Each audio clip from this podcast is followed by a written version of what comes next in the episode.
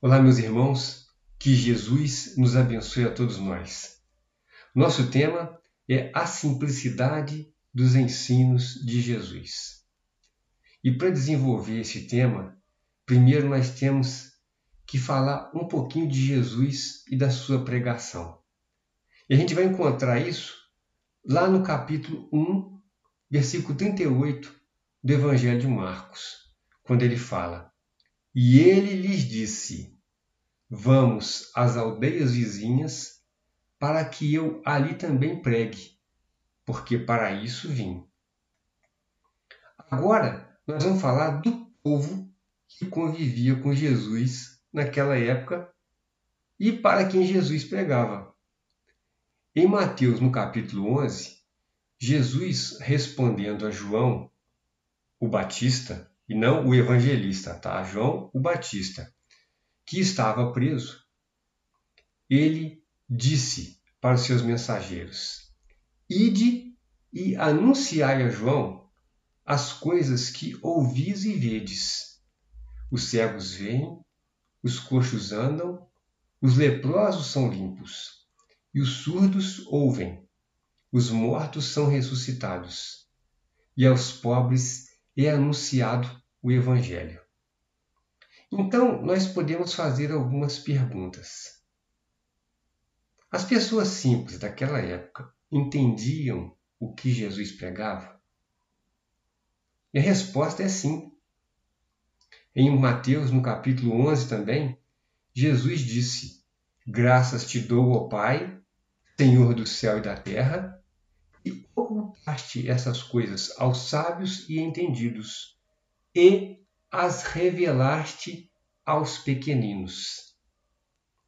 Quem não sabia ler ou escrever compreendia as falas de Jesus naquela época? E a resposta é sim. 97% da população da Palestina não sabia ler. Hoje, nós temos condição de compreender os ensinos de Jesus? E a resposta é sim, muito mais do que antes, porque nós temos mais conhecimento e mais facilidades. Agora, é necessário que nós tenhamos curso superior para compreender os ensinos de Jesus? E a resposta é não, porque os ensinos de Jesus eram simples. Agora, para compreender os ensinos de Jesus, eu necessito voltar dois mil anos no tempo, saber a geografia da Palestina, as leis judaicas.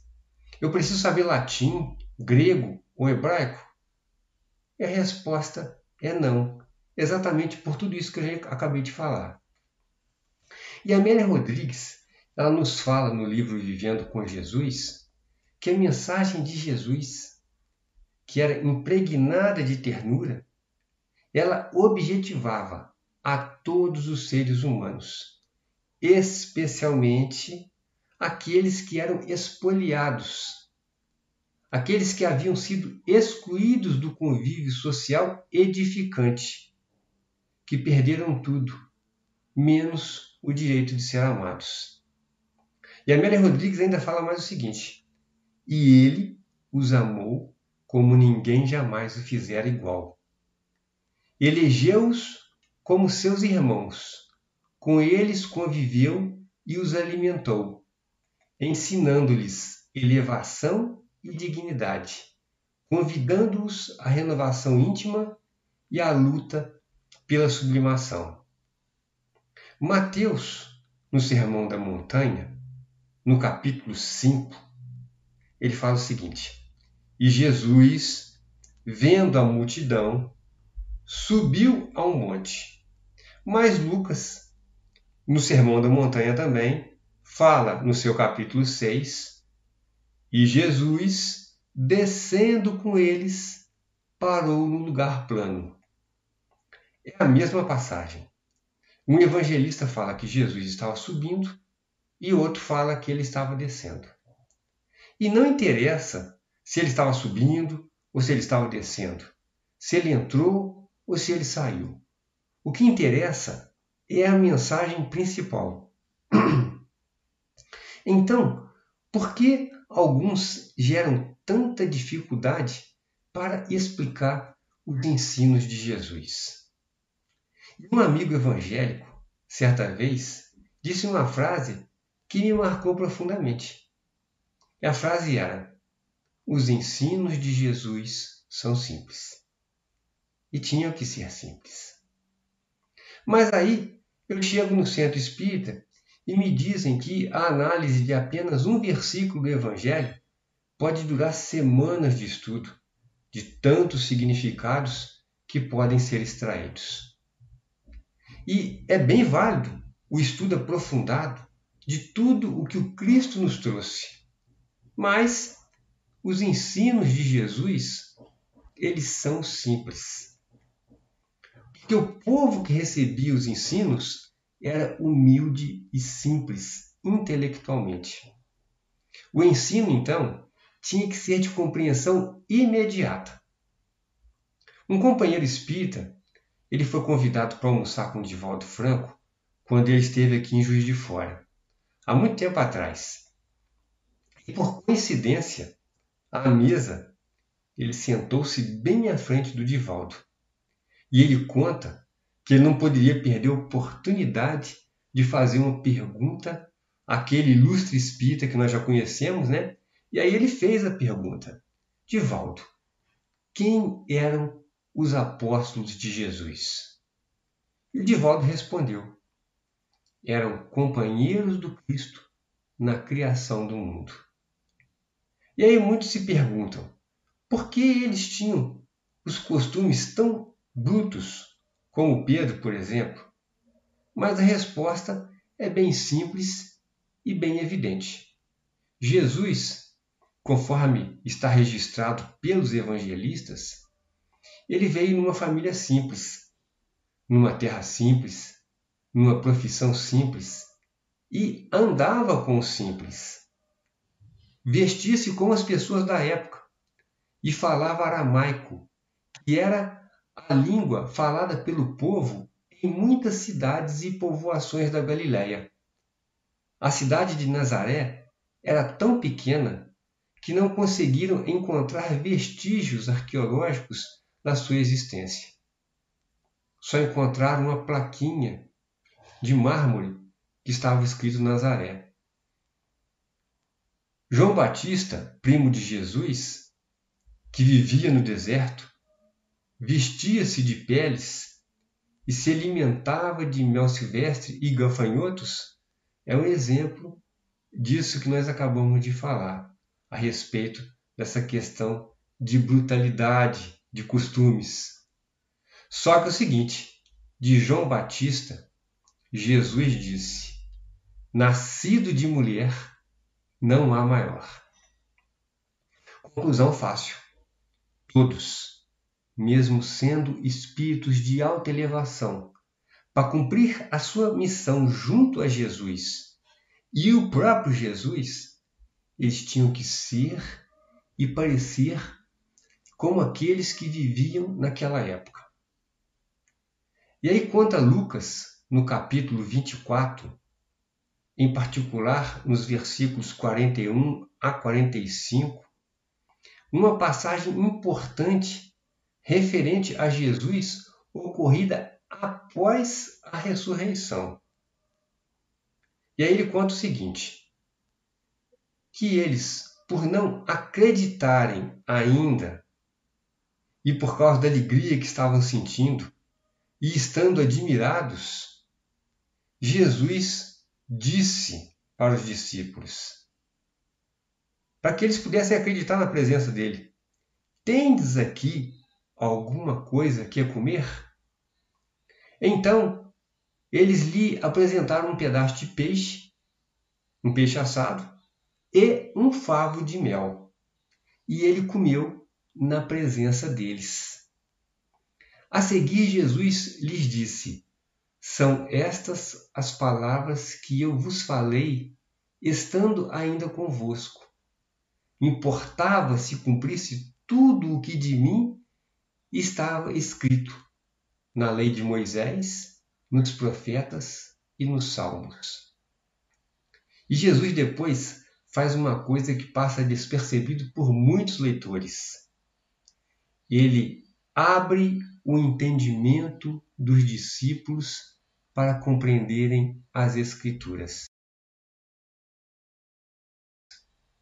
Ou seja, até então eles eram simples no entendimento. E aí nós vamos para a segunda carta de Pedro, no capítulo 1, versículo 20, onde ele fala da interpretação dos textos sagrados e que até Emmanuel faz um destaque na introdução do livro Caminho, Verdade e Vida. Mas o que, que o Pedro fala nessa segunda carta dele? Sabendo primeiramente isto, que nenhuma profecia da Escritura é de particular interpretação. A gente ainda fica boiando um pouquinho, porque a gente precisa de mais alguma coisinha para complementar esse pensamento. E aí Pedro vai explicar para nós, logo em seguida, no versículo 21, falando o seguinte: Porque a profecia nunca foi produzida por vontade de homem algum, mas os homens santos de Deus falaram inspirados pelo Espírito Santo. Nenhum espírito de referência, como Emmanuel, Joana de Ângeles, Amélia Rodrigues, Bezerra de Menezes, disse que pelo menos alguma parte das Escrituras estivesse errado. Emmanuel, no texto intitulado A Palavra Divina, contido no capítulo 12 do livro A Caminho da Luz, ele diz: Não nos compete fornecer uma nova interpretação das palavras do Cristo nos evangelhos. E ele completa: Semelhante interpretação já está feita por quase todas as escolas religiosas do mundo, competindo apenas às suas comunidades e aos seus adeptos a observação do ensino imortal, aplicando-as a si próprios. Os ensinos do Evangelho são simples. O problema são os intérpretes que querem dar um colorido próprio na interpretação, levando muitas pessoas a um entendimento errado, porque ficam muito naquela parte superficial do ensinamento e esquecendo a mensagem principal. Um amigo nosso, ele inicia uma de suas palestras contando uma pequena história que relata a situação de um homem que já estava prestes a desencarnar, e o padre que o atendia lhe fazia indagações. E o padre pergunta ao moribundo: Abjura Satanás? E o homem ficava quieto e olhava para o padre. E aí ele indagava novamente. E o homem ficava quieto. E ele pergunta novamente. E ele permanecia na mesma situação. Aí o padre, perdendo a paciência, perguntou para ele: Mas por que você não renega Satanás para que eu possa lhe dar a extrema unção? Aí o homem vira para o padre e responde: Senhor padre, enquanto eu não souber para onde eu vou, eu não quero arrumar desavença com ninguém. E isso é um exemplo do nosso conhecimento a respeito da vida espiritual e também a respeito do nosso conhecimento a respeito do Evangelho. Às vezes, nós tomamos decisões ou interpretamos alguns ensinamentos do Evangelho em desacordo com o que realmente aconteceu, indo na onda de espíritas famosos que colorem demais as suas palestras. Os ensinos de Jesus, eles são simples. E vamos passar por um outro exemplo. E é exatamente quando o Senhor Deus fala a Moisés sobre a alimentação do povo hebreu. E essa passagem nós vamos encontrar em Levítico, no capítulo 11, versículo 22, que diz o seguinte: Deles comereis estes. Ele elenca vários alimentos que os hebreus poderiam se alimentar. Em particular, aqui, ele estava falando de animais e insetos. E aí eu vou repetir: deles comereis estes: o grilo, segundo a sua espécie, e o gafanhoto, segundo a sua espécie. E em algumas traduções está escrito locusta no lugar de gafanhoto, que é a mesma coisa. Então, os hebreus eles estavam autorizados pela lei a comerem esses insetos. Em Mateus, no capítulo 3, versa a respeito de João Batista, o primo de Jesus, que nós até comentamos anteriormente, o seguinte: E João tinha as suas vestes de peles de camelo e um cinto de couro em torno de seus lombos e alimentava-se de gafanhotos e de mel silvestre. Mas um renomado espírita disse em uma palestra, que acabou se multiplicando pelos seus seguidores, que João não comia o inseto gafanhoto, e sim uma vagem do deserto que tinha o mesmo nome. Ora, se a lei dos judeus permitia explicitamente esse tipo de alimentação. Se a maioria das traduções diz que João comia gafanhotos, e se esse inseto era abundante na região, então não tem como ter outra interpretação. Quando a gente fala que o João Batista se alimentava do inseto gafanhoto, é porque ele realmente fazia isso.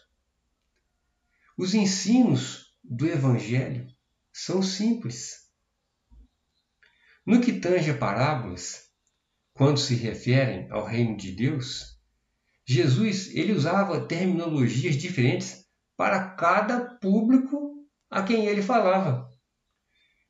Então, por exemplo, para os pescadores, Jesus falava que o reino de Deus era semelhante a um homem e lançou-se ao mar e pegou peixes grandes e pequenos, preparou os grandes e jogou fora os pequenos.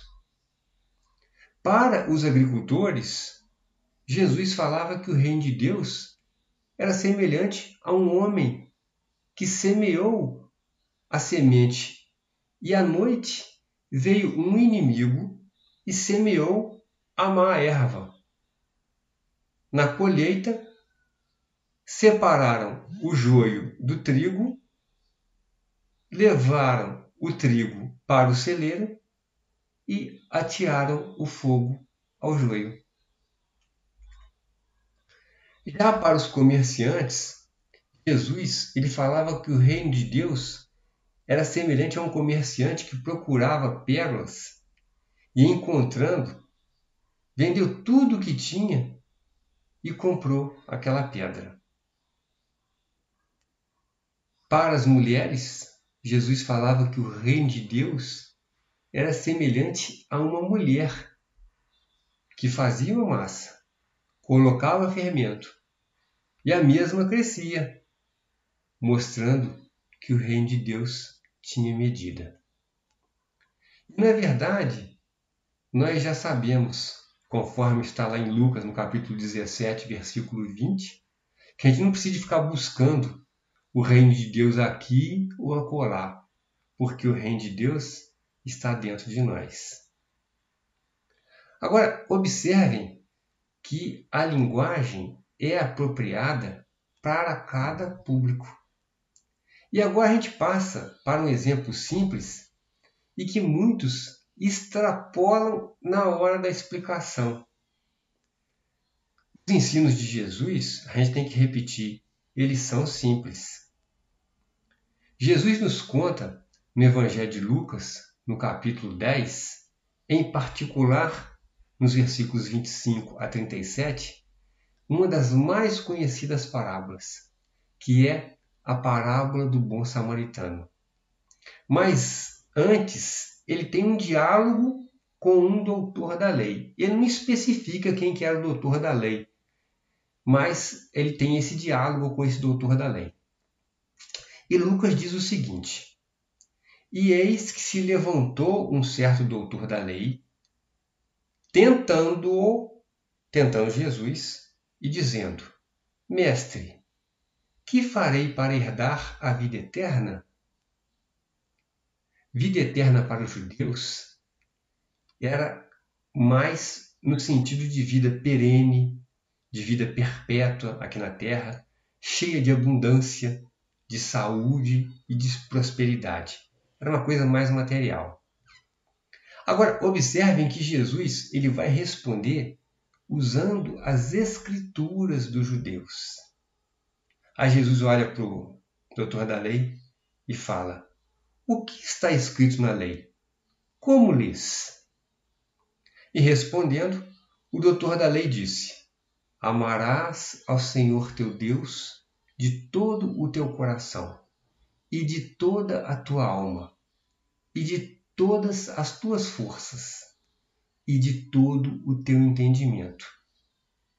E aí ele finaliza: e ao teu próximo como a ti mesmo. E Jesus disse ao doutor da lei: Respondeste bem, faze isso e viverás. Jesus ele encerra o assunto porque a pergunta havia sido respondida.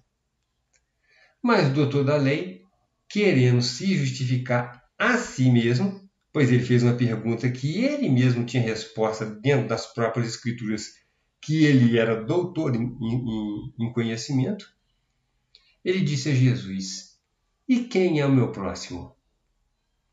E respondendo Jesus, aí agora usando a técnica da parábola, que era uma técnica muito utilizada pelos povos orientais, e ele passa a contar. E uma parábola que todos nós já conhecemos, que é a parábola do bom samaritano. Então ele fala o seguinte: Descia um homem de Jerusalém para Jericó e caiu nas mãos dos salteadores, os quais o despojaram e, espancando-o, se retiraram, deixando-o meio morto. E ocasionalmente descia pelo mesmo caminho certo sacerdote, e vendo-o, passou de largo, ou seja, ele passou a distância. E de igual modo, também um levita, chegando àquele lugar e vendo, passou de largo, também, ou seja, passou a distância. Mas um samaritano, povo do qual o judeu tinha ódio histórico, que ia de viagem, e aí não se fala se ele estava subindo ou se estava descendo, porque também isso não interessa, chegou ao pé dele e, vendo-o, moveu-se de íntima compaixão. E aproximando-se, atou-lhe as feridas, deitando-lhes azeite e vinho e pondo-o sobre seu animal. Levou-o para uma estalagem e cuidou dele. E partindo no outro dia, tirou dois dinheiros e deu ao hospedeiro, e disse-lhe: Cuida dele, e tudo o que demais gastares, eu te pagarei quando eu voltar.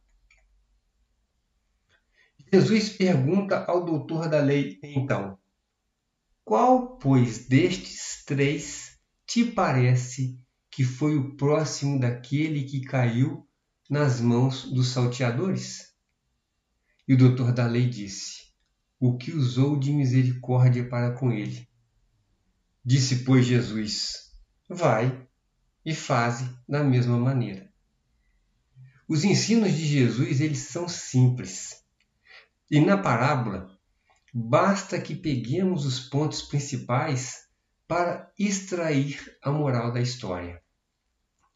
Frederico Kremer, na obra Jesus de Nazaré, editada pela FEB, um excelente livro, ele diz que a parábola é uma história curta com moral definida. Vou repetir: história curta com moral definida. Os ensinos de Jesus, eles são simples. São para todos os tempos e são para todos os povos. E com relação a essa parábola, eu já ouvi palestras de companheiros dizendo de tudo, falando que o sacerdote e o levita haviam passado de largo porque estavam indo para o templo e não podiam estar impuros caso tocassem no homem ferido. Só que essa afirmativa ela não, não está em lugar nenhum. Ou seja, acrescentaram dados que Jesus não falou, e se Jesus não falou, é porque não interessava. E tem um detalhe ainda que tem que se levar em conta, é que o templo ficava subindo, e na, e na parábola Jesus fala que eles estavam descendo. Eu já ouvi companheiros, inclusive, dizerem que o homem tinha sido atacado porque ele estava descendo de Jerusalém, que representa o ponto mais divino para os judeus e indo para Jericó, porque né, Jerusalém ficava acima e Jericó ficava mais pra, ficava abaixo, que era uma cidade pecaminosa, que é outra conclusão que Jesus não falou. Inclusive, a respeito de Jericó, Amélia Rodrigues, no livro Pelos Caminhos de Jesus, no capítulo 18, ela diz que Jericó era a cidade mais antiga da civilização Olha só que bonito que ela fala. Era um terreno generoso e tido como o mais abençoado da Palestina.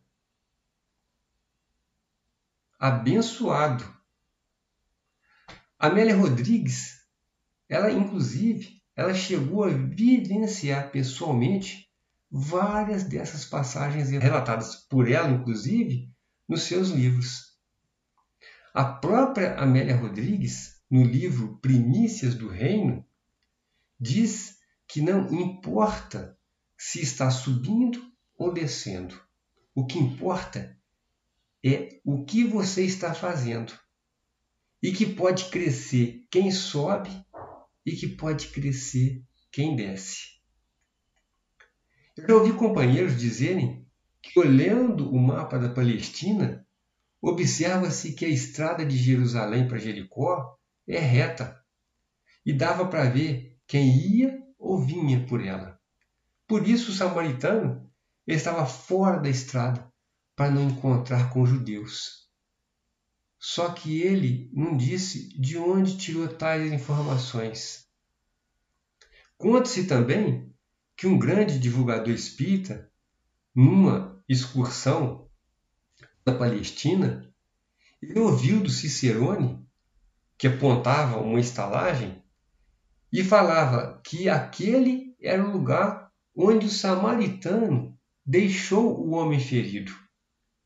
Enquanto ele ouvia o Cicerone, a mentora espiritual dele apareceu ao seu lado e falou ao seu ouvido: É parábola. Ou seja, nada daquilo havia acontecido. Era simplesmente uma história para fixar o conhecimento e ter uma moral de história. Para mim, é bem clara a lição que Jesus quis passar ao doutor da lei. Mas vamos ver o que o Espírito Emmanuel nos conta pelas suas mensagens.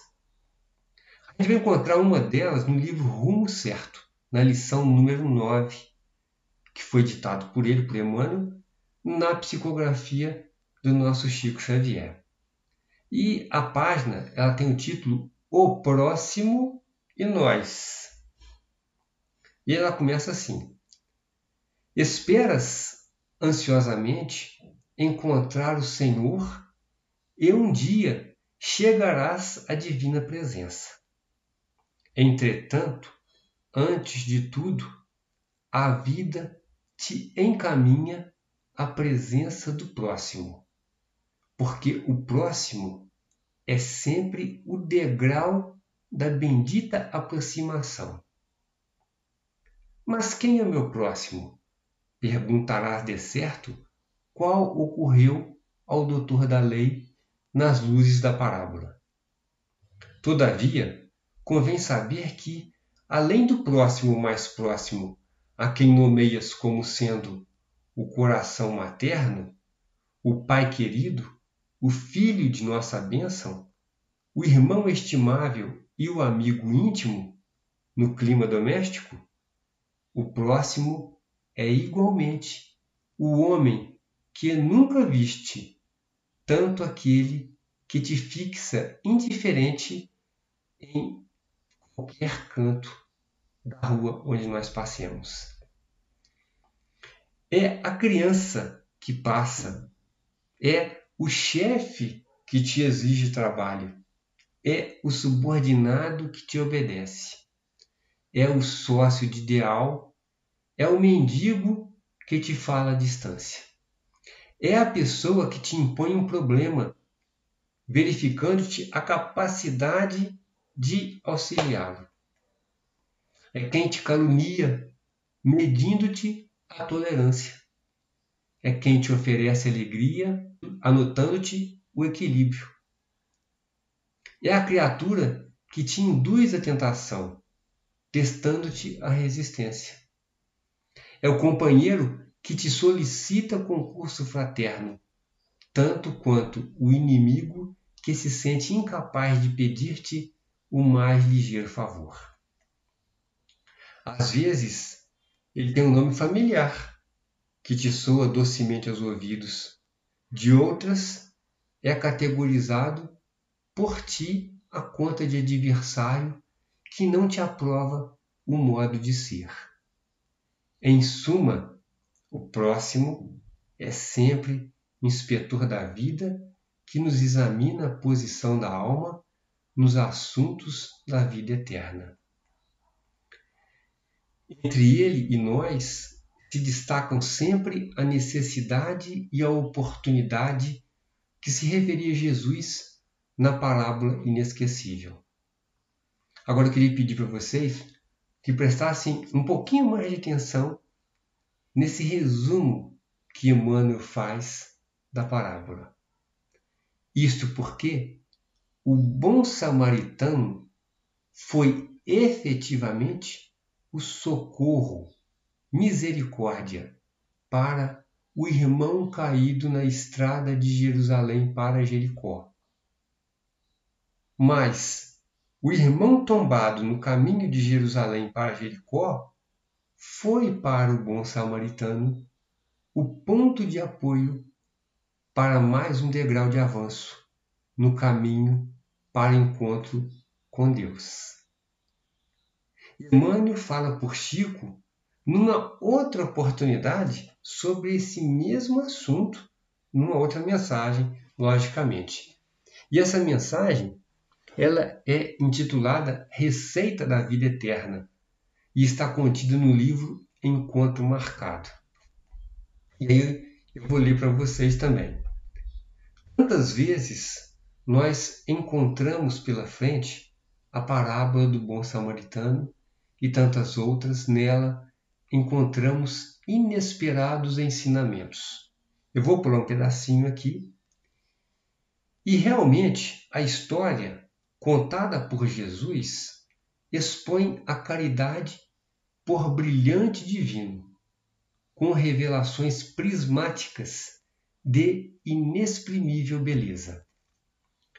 A atitude daquele cavaleiro resume todo um compêndio de bondade. E esse cavaleiro era um cavaleiro desconhecido. Enquanto o sacerdote e o levita, pessoas de reconhecido valor intelectual, se afastam deliberadamente do ferido, o samaritano para sensibilizado. E aí o assunto patentei a feição comum, porque nós todos, habitualmente, somos movidos à piedade diante do sofrimento alheio. Situemo-nos, entretanto, em lugar do viajante generoso. Talvez estivesse ele com os minutos contados. E aí a gente vai pular um pedacinho. No entanto, na frente do companheiro anônimo abatido, detém-se e se compadece, esquece a si mesmo e não pergunta quem é. Interrompe-se, aproxima-se, faz pensos e efetua curativos. Para ele, contudo, isso não basta. Coloca-o na montada, apresenta-o na hospedaria e responsabiliza-se por ele. Além disso, compromete-se sem indagar se está preservando um adversário ou não. Pagará pelos serviços que receba. Vê-lo-á quando regressar. Narrando o acontecido, Jesus recordou o comportamento do sacerdote, do levita e do samaritano, e perguntou ao doutor da lei que se interessava pela posse da vida eterna. Qual dos três que parece haver amado o próximo caído em necessidade? Aí o interpelado replica: O que usou de misericórdia para com ele? Jesus então disse: Então vai e faze tu mesmo. E eu quero pedir a vocês que ouçam novamente o resumo da parábola nesse texto que Emmanuel passa para o Chico novamente. Segundo, é fácil de ver a indicação para entesourar a luz da vida eterna em nós próprios é clara e simples. Amor ao próximo é o sublime recurso na base de semelhante realização. E Emmanuel ele vai continuar. Mas não basta reconhecer os méritos da receita. E quem vai arrematar a nós é Amélia Rodrigues, no capítulo 3 do livro Vivendo com Jesus, quando ela fala a respeito de Jesus e dos seus ensinos. Ninguém antes falara assim, com naturalidade, a linguagem que todos entendiam. Eu vou repetir parafraseando. Ninguém antes de Jesus falara daquela maneira com aquele povo, com tal naturalidade, a linguagem que todos podiam compreender. No mesmo livro, Amélia Rodrigues, ela nos fala sobre os ensinos de Jesus descomplicando e simplificando cada acontecimento. Ela fala o seguinte: as suas parábolas, ricas de lições insuperáveis, deixaram as mais belas informações a respeito da ética e do comportamento humano, tornando-se na atualidade processos psicoterapêuticos para a libertação das vidas algemadas aos conflitos infelizes trazidos do passado espiritual. Amélia Rodrigues vai sintetizar a moral das passagens em apenas uma linha. Prestem bem atenção. O bom samaritano é proposta íntima de compaixão e de misericórdia oferecida ao inimigo. O filho pródigo, o filho pródigo é ensinamento superior sobre o arrependimento e a reabilitação de que todos necessitam. As virgens loucas e as prudentes são páginas de rigorosa advertência sobre a parcimônia e o equilíbrio. A figueira que secou permanece na condição de convite vibrante à produtividade e ao bem. Comungou com a família de Zaqueu, o publicano detestado que nunca mais o esqueceu. Utilizou-se de Lázaro e de suas irmãs para ensinar o significado do trabalho e a eleição do mais importante na vida. Por isso, os ensinos de Jesus, eles são simples, de fácil interpretação, de fácil compreensão, para todos os povos e para todos os tempos. A interpretação tinha que ser literal e imediata para cada grupo a quem Jesus falava. E ainda continua assim. Francisco de Assis dizia: pegue sempre o Evangelho. Se necessário, use palavras. Que Jesus nos abençoe a todos nós. Muita paz.